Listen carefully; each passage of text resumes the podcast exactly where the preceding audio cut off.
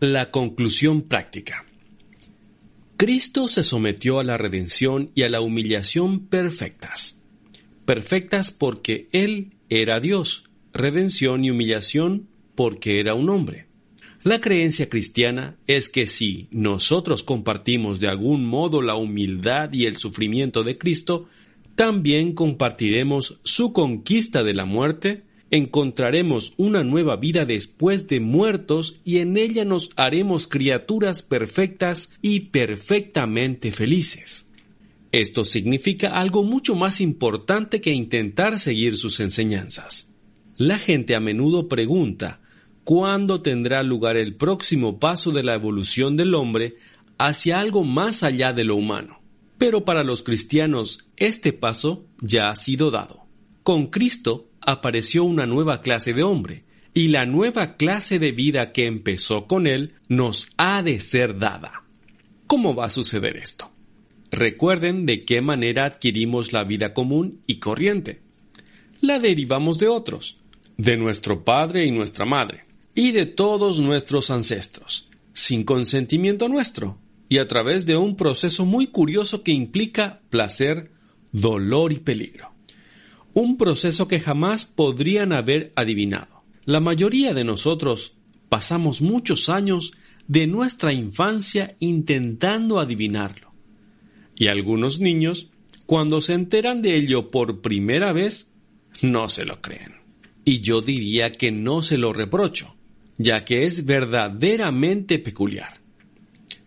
Pues bien, el Dios que dispuso ese proceso es también el Dios que dispone cómo la nueva clase de vida, la vida de Cristo, va a difundirse. Debemos estar preparados para que esto también nos resulte extraño. Él no nos consultó cuando inventó el sexo, tampoco nos ha consultado cuando inventó esto. Hay tres cosas que difunden la vida de Cristo en nosotros. El bautismo, la creencia y ese acto misterioso que diferentes cristianos llaman con nombres diferentes. La Santa Comunión, la Misa, la Cena del Señor, la Eucaristía, al menos esos son los métodos más comunes. No estoy diciendo que no pueda haber casos especiales en los que la vida de Cristo sea difundida sin una o más de estas cosas. No tengo tiempo de referirme a los casos especiales, y no sé lo bastante como para hacerlo. Si intentas decirle a un hombre en pocos minutos cómo llegar hasta Edimburgo, le hablarás de los trenes.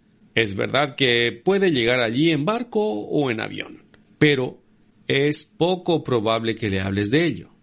Y no estoy diciendo nada acerca de cuál de estas tres cosas es la más esencial. A mi amigo metodista le gustaría que hablase más de la creencia y menos en proporción de las otras dos. Pero no voy a adentrarme en estos.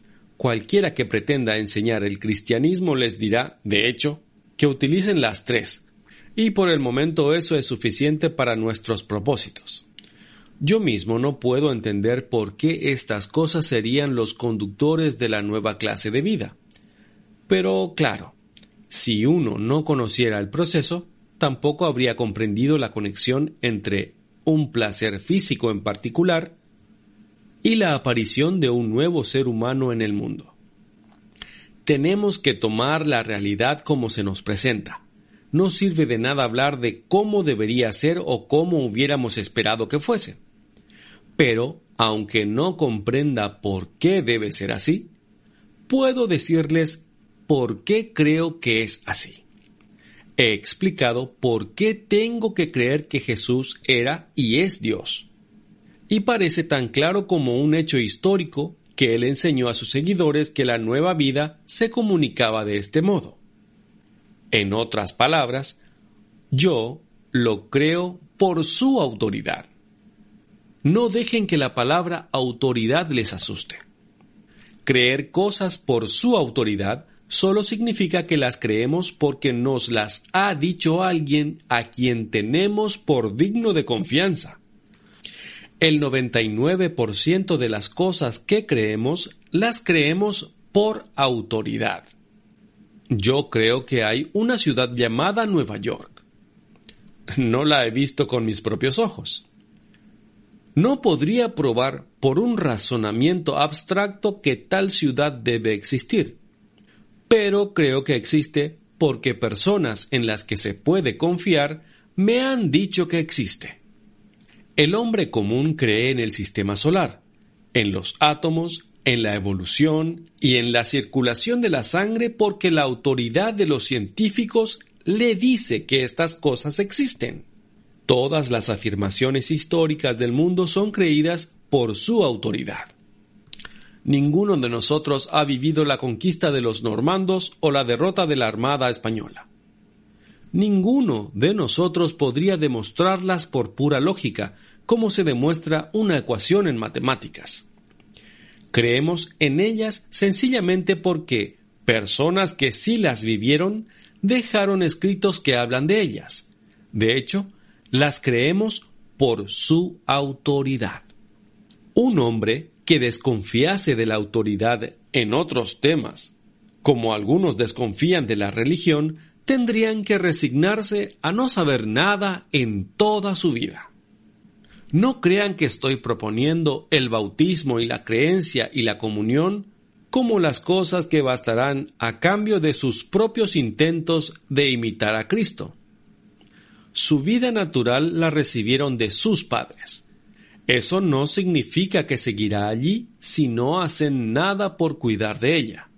Pueden perderla por negligencia o pueden despreciarla suicidándose. Tienen que alimentarla y cuidar de ella, pero recuerden siempre que no están haciéndola, que solo están preservando una vida que obtuvieron de alguien más.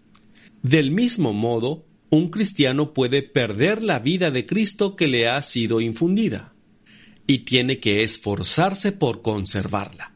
Pero ni siquiera el mejor cristiano que haya vivido nunca actúa por voluntad propia, solo está nutriendo o protegiendo una vida que jamás habría adquirido gracias a sus propios esfuerzos.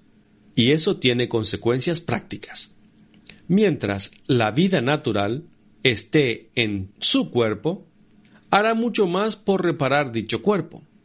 Hiéranlo y hasta cierto punto cicatrizará, lo que un cuerpo muerto no haría. Un cuerpo vivo no es un cuerpo que jamás se lastima, sino un cuerpo que, hasta cierto punto, puede repararse a sí mismo.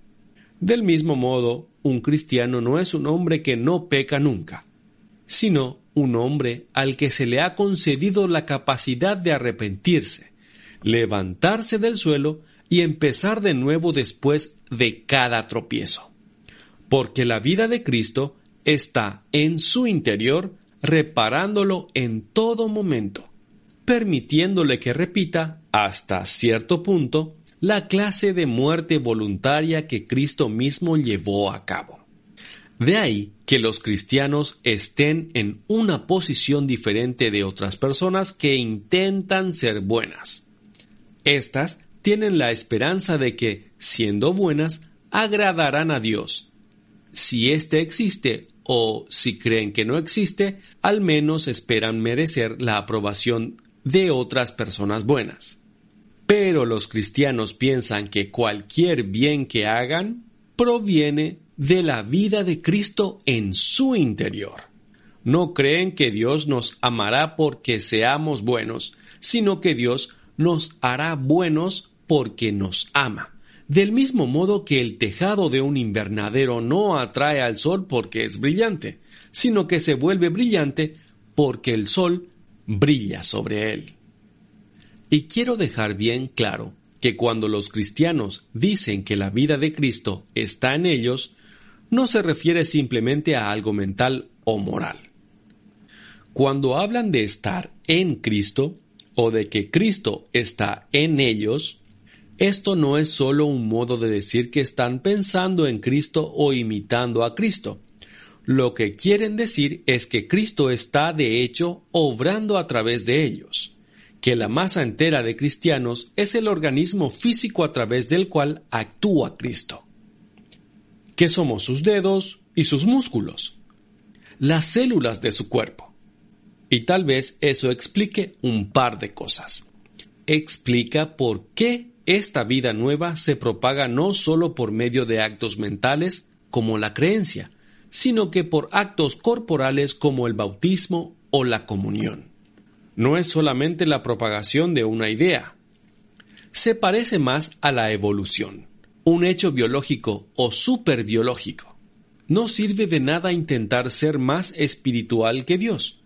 Dios nunca tuvo intención de que el hombre fuese una criatura puramente espiritual. Por eso precisamente utiliza sustancias materiales como el pan y el vino para infundirnos esa vida nueva. Tal vez esto nos parezca burdo o poco espiritual, pero a Dios no. Él inventó la comida. Le gusta la materia. Él la inventó. He aquí otra cosa que solía intrigarme. ¿No parece terriblemente injusto que esta vida nueva esté limitada a las personas que han oído hablar de Cristo y que son capaces de creer en Él? Pero la verdad es que Dios no nos ha dicho qué ha dispuesto con respecto a todos los demás. Sabemos que ningún hombre puede salvarse si no es a través de Cristo, pero no sabemos que sólo aquellos que le conocen puedan salvarse a través de él. Pero entre tanto, si les preocupan aquellos que han quedado fuera, lo menos razonable que puedan hacer es quedar fuera de ustedes. Los cristianos son el cuerpo de Cristo, el organismo a través del cual Él trabaja.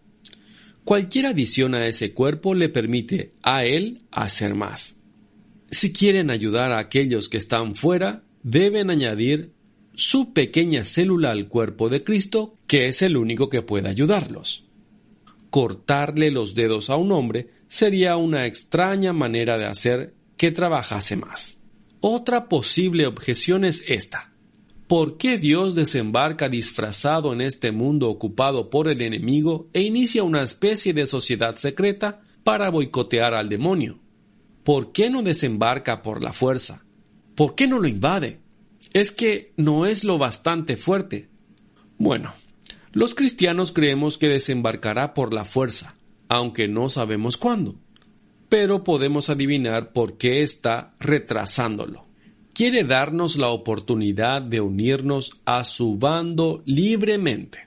Supongo que ni ustedes ni yo hubiéramos respetado mucho a un francés que hubiese esperado a que los aliados entrasen en Alemania para anunciar entonces que estaba de nuestro lado. Dios nos invadirá. Pero me pregunto si las personas que le piden que interfiera abierta y directamente en nuestro mundo se dan cuenta realmente de lo que ocurrirá cuando lo haga. Cuando eso suceda, será el fin del mundo. Cuando el autor sube al escenario, la obra ha terminado. Dios va a invadirnos, es verdad, pero ¿de qué servirá decir entonces que están de su lado cuando vean que el universo natural se difuma a su alrededor como un sueño? Y que algo más, algo que les hubiera sido imposible concebir, aparece de pronto algo tan hermoso para algunos y tan terrible para otros que ninguno de nosotros tendrá la posibilidad de elegir, pues esta vez será Dios sin su disfraz, algo tan sobrecogedor que inspirará o un amor irresistible o un odio irresistible a todas las criaturas. Entonces será demasiado tarde para elegir un bando u otro. No sirve de nada decir que eligen permanecer acostados cuando se ha hecho imposible que estén de pie. No será ese el momento de elegir.